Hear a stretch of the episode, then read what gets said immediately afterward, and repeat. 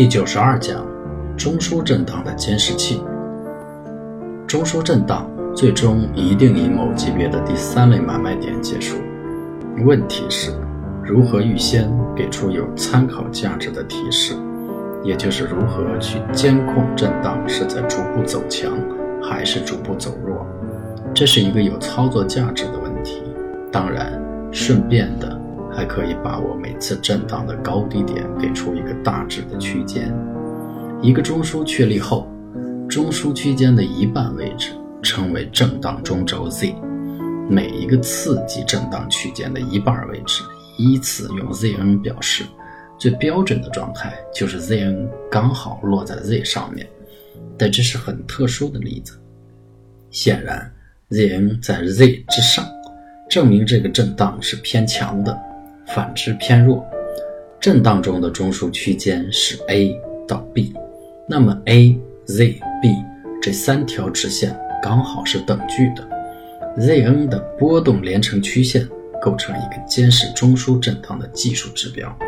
只要有波动，就可以用类似中枢、走势类型之类的方法去分析。不过 Zn 的数量不会超过九个，如果超过九个。中枢的级别就要升级了，所以这样的分析意义不大。一般来说，这个指标是一个监视器，这里存在一种必然的关系：Zn 肯定要超越 A 或 B。为什么？如果不这样，就永远不会出现第三类买卖点了。这显然是不可能的。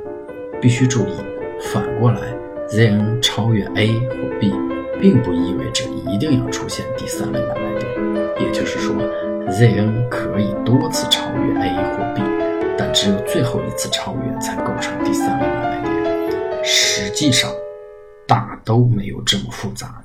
一般一旦有类似的超越，对操作者就是一个很大的提醒，预示着中枢震荡面临变盘了。一般来说。如果 Zn 对 A 或 B 的超越没有构成第三类买卖点，那么一般都将构成中枢震荡级别的扩展。虽然这一结论没有百分之百的绝对性，但概率是极高的。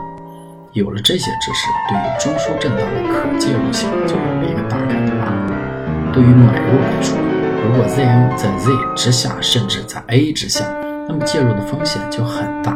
也就是说，万一你手脚不够麻利，可能就被堵死在交易通道中，无法顺利完成震荡操作。那些 Zn 缓慢提高，但又没有力量突破 B 的，要小心其中蕴藏的突然变盘的风险。一般这种走势都会构成所谓的上升器型之类的诱多图形。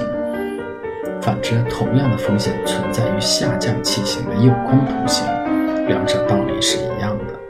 另外，中枢震荡中。次级别的走势类型其实是很重要的。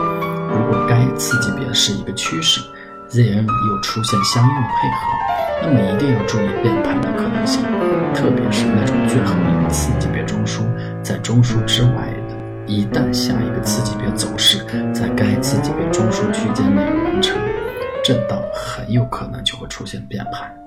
结合前面说的布林通道对中枢震荡结束时间的辅助判断。这样来把握震荡的变盘，将有极高的预见性了。除了特殊情况，Zn 的变动都是相对平滑的，因此可以大致预计下一个 ZM 的区间。再依据当下震荡的低点或高点，可以大致算出下一个震荡的高点，从而参与中枢震荡操作。